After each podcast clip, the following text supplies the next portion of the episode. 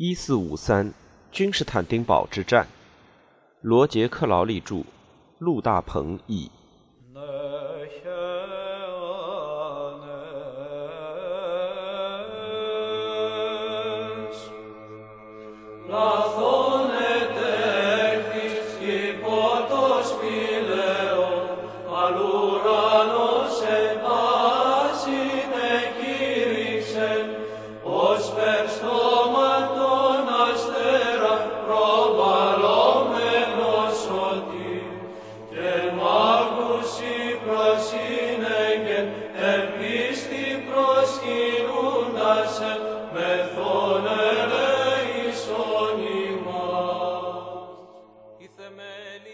生，安息之地。死亡阻挡了凶悍而顽强的野蛮人，这对基督教世界和意大利来说真是大幸。乔万尼·萨格雷多，十七世纪威尼斯贵族。一四八一年春季，苏丹的马尾旗被插在了伊斯坦布尔对岸的安纳托利亚海岸上，表明这一年的征战将在亚洲进行。除了苏丹本人之外，没有任何人，包括他的主要大臣，知晓战役的真正目标。这对穆罕默德二世的一贯低调和保密来说是很典型的。新战争的目标很可能是要讨伐埃及的马穆留克王朝。三十年来，苏丹从不懈怠，努力去建设他的世界帝国，事必躬亲地处理国家大事，任命和处决大臣，接受贡礼。重建伊斯坦布尔，强制迁徙人口，对经济进行重新规划，缔结条约，对顽固不化的人们进行残酷的惩罚，授予宗教自由，一年年的向东方和西方派遣军队或者御驾亲征。这一年他四十九岁，百病缠身，无情的光阴和自我放纵，使得他的身体十分衰弱。根据当时的一份不甚恭敬的报告，他颇为肥胖，脖子短粗，面色蜡黄，肩膀过高，嗓门很大，像收集战役奖章一样收集了大量头衔：战争的雷霆、海洋与陆地的权力与胜利之王、罗马人和地球的皇帝、世界征服者的苏丹，有时几乎无力行走。他患有痛风和令身体畸形的肥胖症。身居托普卡帕宫，远离世人的视线，被西方称为“饮血暴君”尼禄第二的苏丹的外貌已经非常可怕。法国外交官菲利普·德科米纳声称，见过他的人告诉我说，他的两腿肿胀的可怕，快到夏天的时候，肿块有人的身体那么大，而且无法割破，然后肿胀消退了。在攻墙之后，穆罕默德二世从事着对暴君来说不寻常的活动：园艺、手工，以及向新晋从威尼斯招来的画家真蒂莱·贝利尼定制淫秽的壁画。贝利尼的名作就是苏丹的最后一幅肖像，它被装裱在一座金色拱形结构下，顶端放置着皇冠，暗示了苏丹的某些无法得到抚慰和满足的本质。世界征服者一直到最后都喜怒无常、高度迷信和惶惶不安。四月二十五日，穆罕默德二世渡过海峡，抵达亚洲，准备发动这一年的战役，但几乎当即就患了严重胃病，卧床不起。在几天的痛苦折磨之后，他于一四八一年五月三日在盖布泽驾崩。历史上的另外一个雄心勃勃要征服世界的人。汉尼拔就是在此地服毒自尽。穆罕默德二世的结局笼罩在迷雾中，他极有可能是被自己的波斯御医毒死的。虽然许多年来威尼斯人多次企图刺杀他，但嫌疑最大的人却是他的儿子巴耶济德。穆罕默德二世设定的兄弟相残的继承法则，或许诱使这位王子先发制人夺取皇位。他成功了，父子的关系并不亲近。虔诚的巴耶济德非常憎恶穆罕默德二世的非正统宗教观点。根据意大利某宫廷的流言，巴耶济德曾说，他的父皇非常专横霸道，不信先知穆罕默德。三十年后，巴耶济德也被自己的儿子恐怖的塞利姆毒杀。有一句阿拉伯谚语说：“王公之间没有亲属关系。”在意大利，人们听到穆罕默德二世的死讯，特别欢欣鼓舞，礼炮齐鸣，钟声敲响。在罗马，人们燃放烟火，举行感恩礼拜，将这信息送到威尼斯的信使，宣称雄鹰已死。就连开罗的马穆留克王朝的苏丹也长舒了一口气。今天，法提赫·穆罕默德的陵寝坐落于伊斯坦布尔一个市区的一座清真寺建筑群内。这个市区和建筑群均以他的称号法提赫命名。陵寝的选址不是偶然的，它取代了拜占庭最著名和历史最悠久的教堂之一——圣使徒教堂。城市的创建者君士坦丁大帝于337年被隆重地安葬在这座教堂中。穆罕默德二世无论生死都是罗马帝国的继承人。他的陵寝后来被地震摧毁。又得到了彻底重建，所以现在的皇陵内部就像19世纪的法国客厅一样金碧辉煌，配有老爷钟、巴洛克式的天花板装饰和悬挂的水晶枝形吊灯，简直就是一位穆斯林的拿破仑的安息之地。装饰华美的墓穴覆盖有绿布，顶端有雕刻出来的头巾，墓穴的长度和一门轻型火炮相当。人们来这里祈祷、阅读《古兰经》或者拍照留念。随着光阴流逝，法提赫逐渐被奉为圣人。对穆斯林信众来说，他渐渐有了圣人的特征，于是他有了双重身份，既是神圣的，又是世俗的。和丘吉尔一样，他既是整个国家最具代表性的品牌——卡车的品牌，博斯普鲁斯海峡上的一座大桥。纪念邮票或者学校建筑上特别显眼的纵马狂奔的英雄形象，都打起了穆罕默德二世的招牌。他也是虔诚的象征。法提赫区是传统而新晋、自信昂扬起来的穆斯林伊斯坦布尔的中心地带。这是一个安静平和的地区。祈祷结束后，戴头巾的妇女聚集在清真寺庭院内的悬铃木树下聊天。儿童在他们周围转着圈玩耍，流动小贩叫卖着芝麻卷儿、玩具汽车和动物形状的氦气球。在穆罕默德二世陵墓的门廊处摆放着一发石质炮弹，似乎是许愿的供奉。这场围城战中的其他重要奥斯曼人物的命运告诉我们：伴君如伴虎。素来反对战争策略的哈利勒帕夏的末日来得很快。一四五三年八月或九月，他在埃迪尔内被处以绞刑。接替他职位的是扎干帕夏，这个热切支持战争的希腊叛教者。老维奇的命运标志着国家政策的一个决定性转折。从此以后，几乎所有的维奇都是改宗伊斯兰教的奴隶出身，而不是门阀贵族阶层的土生土长土耳其人。至于对胜利贡献极大的驻炮大使乌尔班。有言之成理却无法证实的证据表明，他在战役中活了下来，从苏丹那里得到了赏赐。在占领伊斯坦布尔之后，城里有一个区叫做炮手乌尔班区，说明这个匈牙利雇佣兵可能在城里定居了。尽管此前他曾花了很大力气来摧毁他的城墙。在阿拉伯人第一次攻打君士坦丁堡的战役中阵亡的先知追随者艾尤布。对圣战者们来说是一个极大的激励。奥斯曼人在金角湾北端风景宜人的郊区埃于普的悬铃木树林中，为他建造了专门的清真寺建筑群。这是朝圣的圣地，几百年来历代苏丹就在这里的清真寺加冕。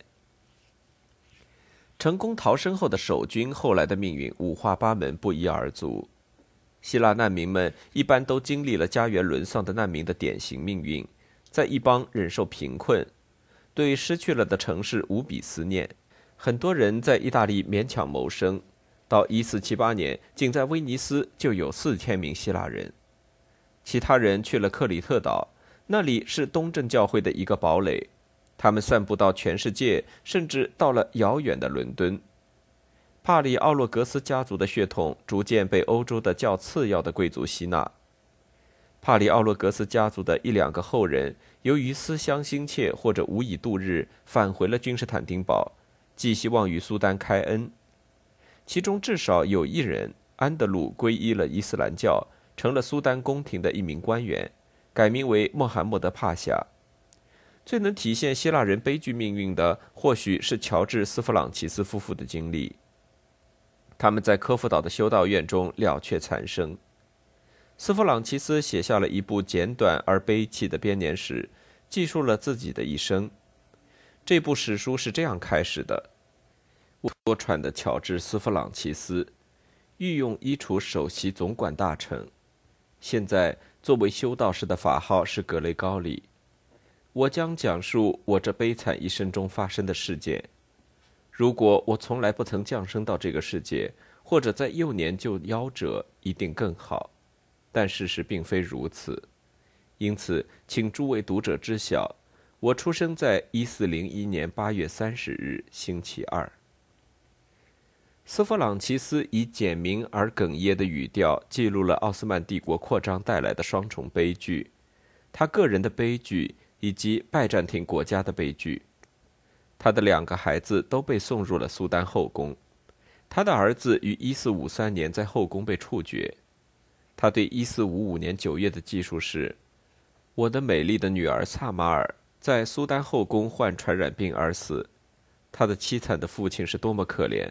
他享年只有14岁又五个月。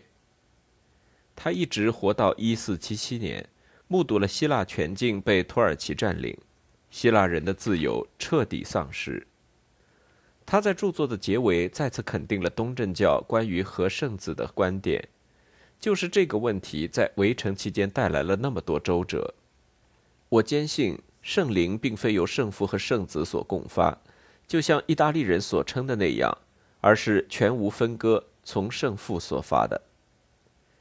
从围城战幸存的意大利人的命运也同样各不相同。负伤的朱斯蒂尼亚尼返回了西俄斯岛，根据他的热那亚同胞莱昂纳德大主教的说法。朱斯蒂尼亚尼不久之后就死去了，要么是因为伤重不治，要么是因为失败的耻辱。因为几乎所有人都责怪他造成了最后的失败。他现已遗失的墓志铭上写着：“乔万尼·朱斯蒂尼亚尼安息于此。他是一位伟人，热那亚与西俄斯岛的贵族。在君士坦丁堡被攻破时，拜占庭末代皇帝和东方基督徒的勇敢领袖。”最尊贵的君士坦丁不幸阵亡，在此期间，朱斯蒂尼亚尼被土耳其君主穆罕默德打成重伤，于1453年8月8日逝世。莱奥纳德则于1459年在热那亚去世。基辅的伊西多尔红衣主教当初到君士坦丁堡的使命是促使希腊人与西方教会联合，教皇任命他为君士坦丁堡牧首，尽管教皇其实并没有这个权利。伊西多尔罹患老年痴呆，于1463年在罗马去世。君士坦丁十一世本人的结局却始终无法确定，他也没有墓地。皇帝的阵亡宣示了拜占庭世界的彻底灭亡，以及土耳其对希腊的占领。拜伦在有生之年也看不到这统治的消亡。君士坦丁十一世的神秘命运，成了希腊人灵魂深处对沦丧了的拜占庭光荣的渴望的焦点。随着光阴流逝，人们围绕他的名字编织了大量预言。在希腊大众文化中，他成了一个亚瑟王一般的传奇英雄人物，往昔和未来之王，长眠在黄金门旁的坟冢内，有一天将会归来，穿过那城门，将土耳其人向东驱逐，一直到红苹果树那里，并收复君士坦丁堡。奥斯曼人对皇帝的神奇形象非常畏惧。穆罕默德二世小心谨慎地监视着君士坦丁十一世的兄弟们，另外还用砖石将黄金门彻底封闭。这些传奇故事使得在有生之年命运悲惨的君士坦丁十一世在死后有了一段新的悲剧生命。到十九世纪末，他的遗产将与希腊的民族主义理想合二为一，即所谓伟大理想，将拜占庭的希腊居民重新收纳进希腊国家。这促使希腊人在第一次世界大战结束后出兵干预土耳其的安纳托利亚，却被凯莫尔阿塔图尔克于1922年击败，导致了灾难性的后果。士麦拿的希腊居民遭到屠杀，后来进行了人口交换，直到这时，重建拜占庭的梦想才彻底破灭。如果说君士坦丁十一世的精神尚存，那么不是在伊斯坦布尔，而是在一千英里之外的伯罗奔尼撒半岛。他曾以中世纪小城米斯特拉斯为首府，统治摩里亚。两百年间，在别处均已衰败的拜占庭文化传统，在米斯特拉斯却得以繁荣发展，令人惊异。它仍然是拜占庭灵魂的神龛，在现代城堡下方的村庄内。每一根路灯柱都带有双头鹰徽记，在帕里奥洛格斯广场上矗立着君士坦丁十一世挥剑保卫基督教信仰的雕像。尽管他的最终结局无人知晓，雕像坐落在一座大理石筑基前方，筑基上刻有杜卡斯的言辞。在雕像头顶上张挂着拜占庭旗帜，那是一面带有黑鹰的鲜黄色旗帜。在希腊的蔚蓝天空中悬挂着，不起一点涟漪。雕像后方就是中世纪的米斯特拉斯古城，芳草茵茵的山坡上有很多坍塌崩坏的宅邸、教堂和厅堂，之间有柏树。这是个令人心酸的地方。在这里，君士坦丁堡得以在缩小的规模上重建，成了希腊的佛罗伦萨，尽管只维持了很短的时间。在这里，艺术家们创作了光辉灿烂的壁画，表现了人文主义对福音的诠释。人们重拾亚里士多德和柏拉图的教诲，憧憬黄金的未来，直到奥斯曼军队将米斯特拉斯摧毁。君士坦丁十一世可能就是在圣德米特里大教堂加冕的，他其实只有英国乡村教堂那么大。他的妻子迪奥多拉。则被安葬在圣索菲亚教堂。山顶屹立着摩里亚君主的宫殿，背后就是光秃秃的泰格图斯群山，下方则是绵延不绝的斯巴达台地。这座宫殿的建筑风格与君士坦丁堡城墙附近的皇宫相似。我们可以想象，皇帝当年曾经从通风良好的厅堂的窗洞俯视下方的碧绿平原。斯巴达重步兵曾经在这里操练。为温泉关战役做准备，拜占庭人则在这里种植橄榄和小麦，饲养蜜蜂和丝蚕。每年五月二十九日，土耳其人都会在埃迪尔内门举行战役重演，以庆祝攻克伊斯坦布尔。与此同时，克里特岛带有筒状拱顶的乡村小教堂和希腊诸多城市的大教堂内都会举行纪念君士坦丁十一世的活动。尽管在东正教眼中，他至死都是一个异端分子，因为他支持与西方教会联合。在伊斯坦布尔，曾经的基督教城市没有留下多少遗迹，尽管人们仍然可以走过圣索菲亚大教堂的黄铜大门。这些大门在1453年5月29日被最后一次用武力打开。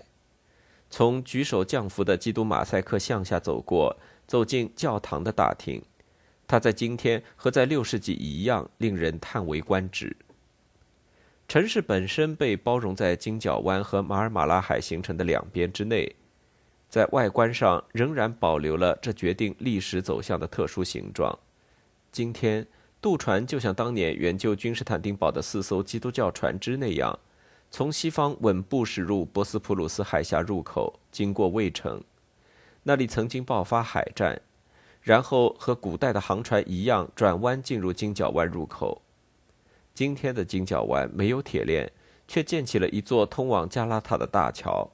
在金角湾北上的下一站，渡船可以在卡西姆帕沙及泉源谷停歇。穆罕默德二世的战船曾翻山越岭，一艘接一艘的在那里入水。在博斯普鲁斯海峡海岸，如梅利堡、歌喉堡。依然横跨那里地势奇特的山坡，水边的主塔，那是哈利勒建造的工程上，飘扬着一面鲜红的土耳其国旗。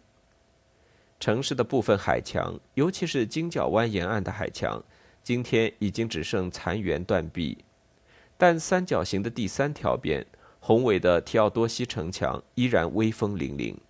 今天从机场出来的游客一下子就能够看到这盛景，在近距离观察就能发现一千五百个春秋留下的印记。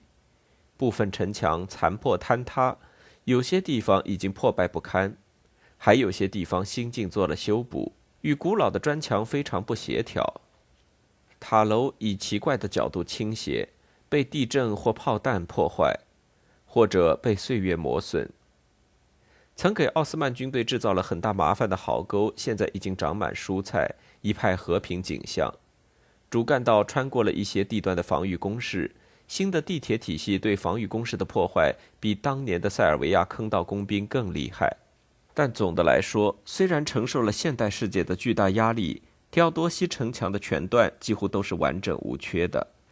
在城墙沿线，人们可以从一片大海走到另一片，沿着起伏的地势走下里卡斯河谷倾斜的中段城墙。那里的城墙早已被中世纪的炮火摧毁。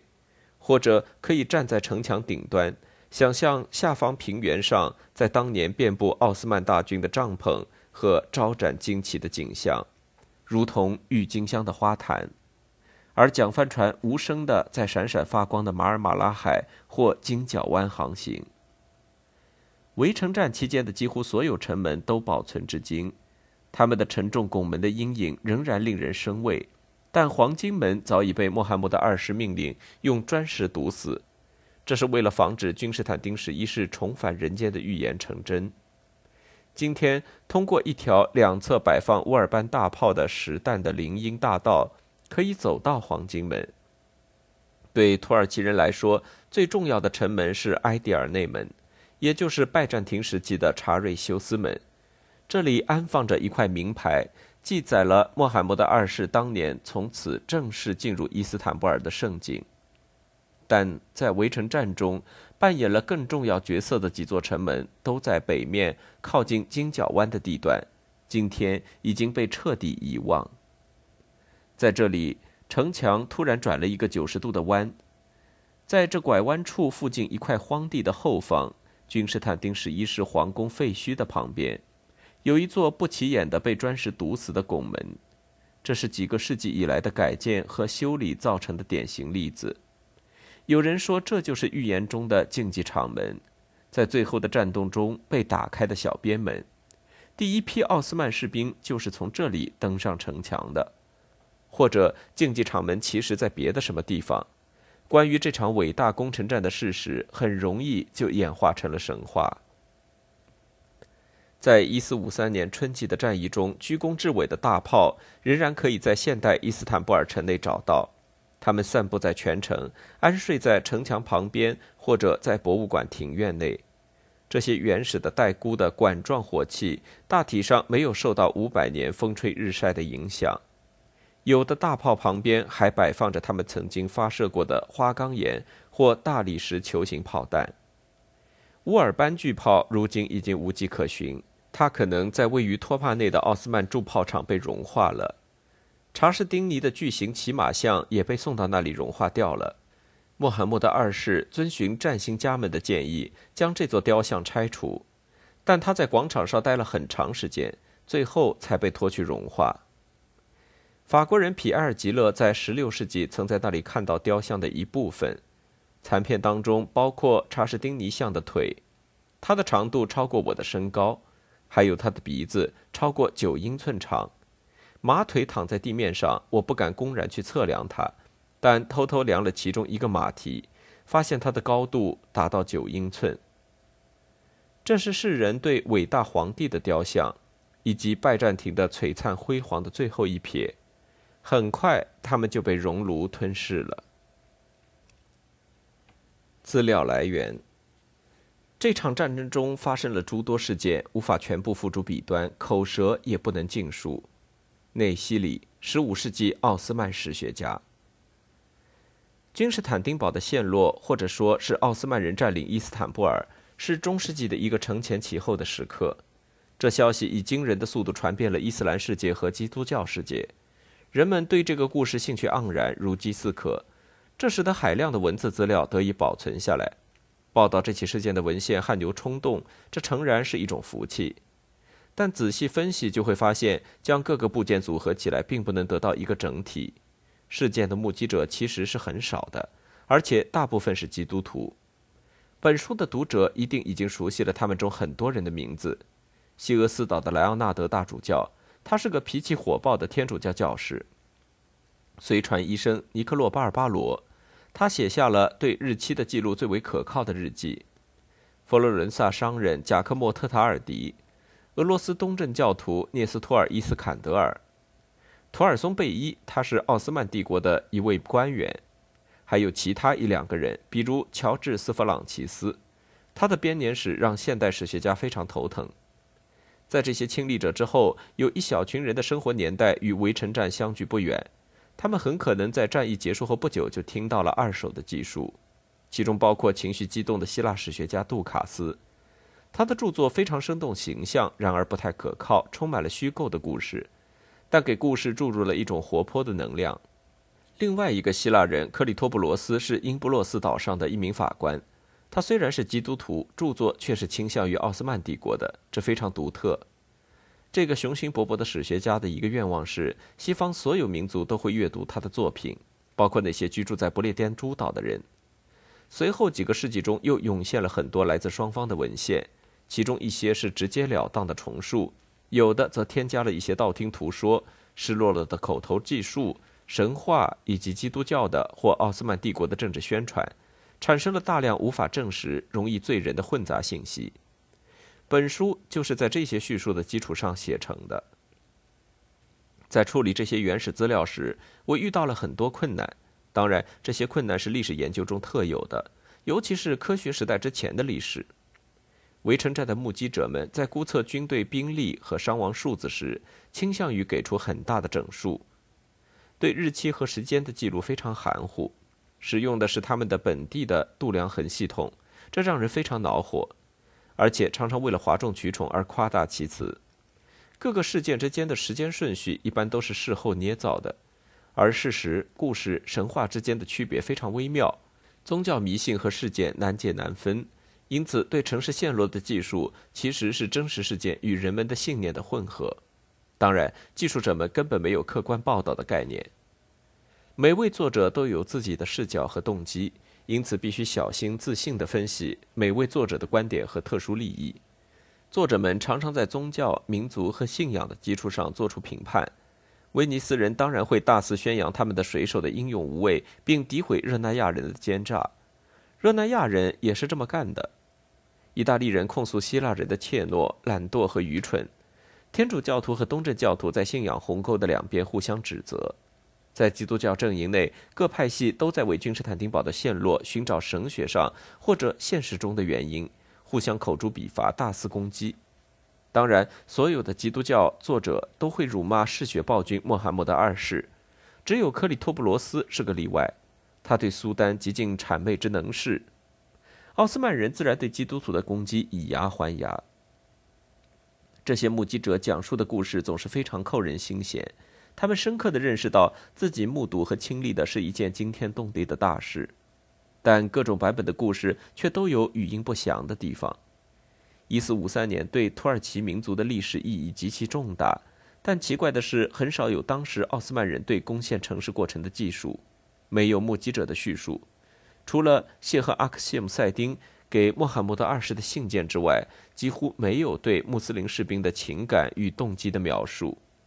当时的奥斯曼社会总体上还是不识字的，他们依赖口头传播，也没有将个人的故事记录下来的传统。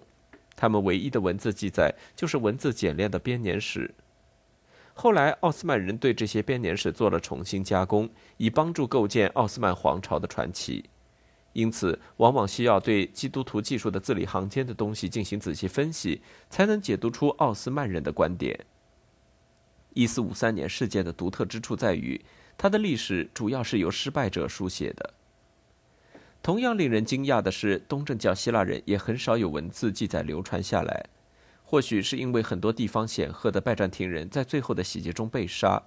或者像乔治·斯弗朗奇斯一样过于悲痛，不肯执念于凄惨的往昔。基督教方面的故事主要是由意大利人和主张联合的希腊人写下的，他们对东正教守军除了君士坦丁十一世之外，都毫不客气的大肆攻击。因此，故事中包含了很多或许永远无法揭开真相的谜团。土耳其史学家们对奥斯曼军队究竟如何搬运战船做了热烈的辩论，而君士坦丁十一世之死的真相始终笼罩在迷雾中，令人抓狂。不同派别都有自己的解释。事实上，焦躁而情绪激动的穆罕默德二世在围城战期间似乎无处不在，在他身旁，君士坦丁十一世的形象则显得模糊而虚幻。我重述君士坦丁堡的故事的目标，是从这些互相矛盾、困难重重的文献中构建一个强有力的中间版本，对事实的把握尽可能的做到万无一失。我在迷宫般的文献中谨小慎微的择路前行，有时不免显得笨手笨脚，但总是努力去使各种资料协调起来，并寻找最有可能的解释。虽然巴尔巴罗的日记对围城战的过程一天天记录下来，但日期仍然是非常难以确定的。每一份文献在事情经过和事件发生日期的细节上都有自己的说法。很多研究过这个主题的学者在某些微妙细节上或许不会同意我。如果对本书做一番特别仔细的探究，就会发现事件的时间上有些小小的谜团。我保留了这些谜团，让他们作为无法确知、不可调和的东西的记录。总体上，我尽量选择在我看来可能性最大的时间顺序。并在我的叙述中尽可能避免使用“或许”“可能”“也许”这样可怕的词。如果不这样做，就会把普通读者拖到各种版本资料的泥沼中，那样对这个轮廓已经雄浑有力且五彩缤纷的故事并无注意。与此同时，如果地理、地形地貌、气候和时间的具体证据非常可靠，我就会走捷径，在某些细节上做大胆的推测。我创作本书的第二个目标是捕捉人的身影。第一手的重建故事主要人物的言辞、偏见、希望和恐惧，并讲述故事中的故事及历史人物相信的东西以及可证实的真相。这些文献的作者往往自己都是极富个性的人，几乎和他们讲述的故事一样具有异国风采和神秘感。有些人物，比如巴尔巴罗，只在自己的故事中存在，此外就完全沉默，在历史上没有留下任何痕迹。其他人，比如西俄斯岛的莱昂纳德和基辅的伊西多尔，在当时的教会史上还有更重要的角色要扮演。最令人着迷，同时也问题重重的文献，包括俄罗斯东正教徒涅斯托尔·伊斯坎德尔的记述。他似乎是作为奥斯曼军队的一名士兵来到君士坦丁堡的。根据推理，他似乎在围城战早期就逃进了君士坦丁堡，目睹和参与了很多事件。他对炮击和城墙上发生的事件的记述特别生动鲜明。后来，他逃脱了奥斯曼人的报复，可能是装扮成僧侣躲在一座修道院内。他把传奇、道听途说和第一手的观察混为一体，充满神秘主义气息，常常不可思议，把日期和时间顺序搞得一团糟。很多作家都倾向于将他的著作完全抛弃，但他的确包含很多令人信服的细节。在争夺城墙的战斗和处理死尸的问题上，他的描述特别具体和细致。他本人可能参加了这些工作，这在其他文献中是没有的。涅斯托尔·伊斯坎德尔的著作几乎是唯一一个写到希腊人战斗情况的资料来源，比如他写到了导致朗加比斯死亡的战斗。威尼斯人和热那亚人的记载中，似乎只有意大利人在战斗。希腊人在最好的情况下是消极厌战，最糟的情况下则是阻碍城防、谋取私利和胆小如鼠。另外两部编年史，乔治·斯弗朗奇斯和杜卡斯的著作，也注定要在后世有着自己五彩缤纷的历史。世人皆知，斯弗朗奇斯根据同一个故事写了两个版本，分别被称为小编年史和大编年史。在相当长的一段时间内，人们都认为大编年史只不过是对小编年史的扩充，因为后者对斯弗朗奇斯漫长一生中最重要的、尽管非常悲惨的事件——君士坦丁堡围城战几乎只字不提。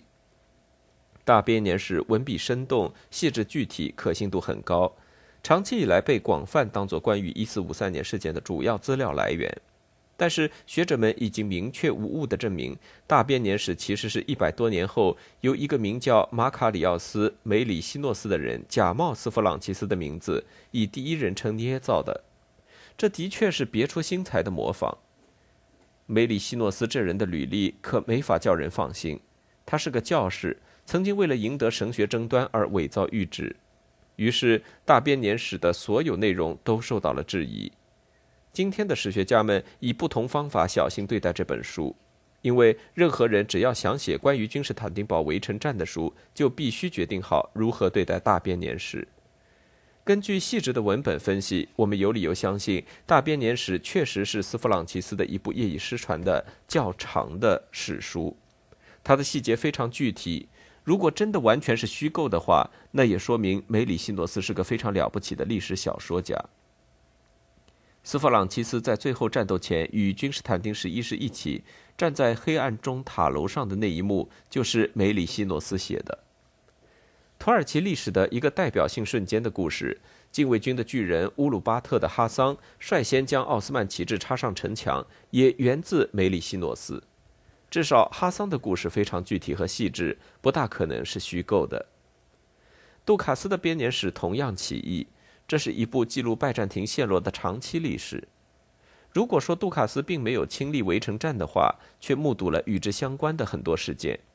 他有可能目击了乌尔班大炮在埃迪尔内的试射，以及意大利船只在哥侯堡被击沉后被俘水手被穆罕默德二世钉在尖木桩上的惨景。他的叙述栩栩如生，态度坚定不移，结尾却非常奇怪。在描述奥斯曼军队于1462年攻打莱斯博斯时，一个句子还没写完就戛然而止。作者的命运和故事中的很多东西一样，都悬而不决。对莱斯博斯的事件的生动描述给人很强烈的印象，作者本人就在那里，所以有人猜测希腊守军的最后崩溃使得他无法把史书写完。他和其他守军一样遭受了可怕的厄运，被锯成两截，因为奥斯曼人许诺不会将他们斩首，亦或是被贩卖为奴。他就这样一句话没说完，彻底消失了。对君士坦丁堡故事的讲述也有着自己的丰富历史。本书构建在历史悠久的大量英语作品的基础上，对这个故事的研究从18世纪的爱德华·吉本开始，然后由两位英国骑士接手：1903年的埃德文·皮尔斯爵士和1965年的伟大拜占庭史学家史蒂文·朗西曼爵士，还有其他语言的大量著作。英布洛斯的克里托布罗斯早在500年前就发现了把故事讲好的困难之处。因此，在给穆罕默德二世的献词中加入了一个聪明的免责声明：未曾亲历和目击史实的作者，在给世界征服者献词时，当然需要审慎。未来的新的史书都可以引用克里托布罗斯的话。我自己并非事件的目击者，因此，伟大的皇帝呀，我艰辛的劳作去了解这些事情的确切真相。在撰写这部史书时，我有时咨询了那些了解真相的人。并准确地分析所有事情的经过。如果我的言辞无力描摹陛下的丰功伟业，在修史的问题上，我将甘愿让位于技艺比我更高超的人。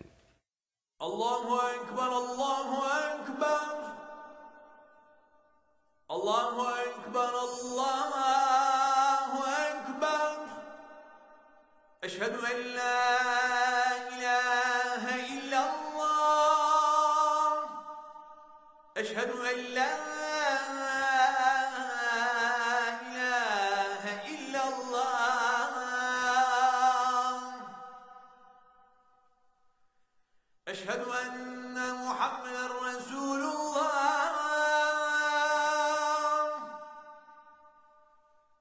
أشهد أن محمد رسول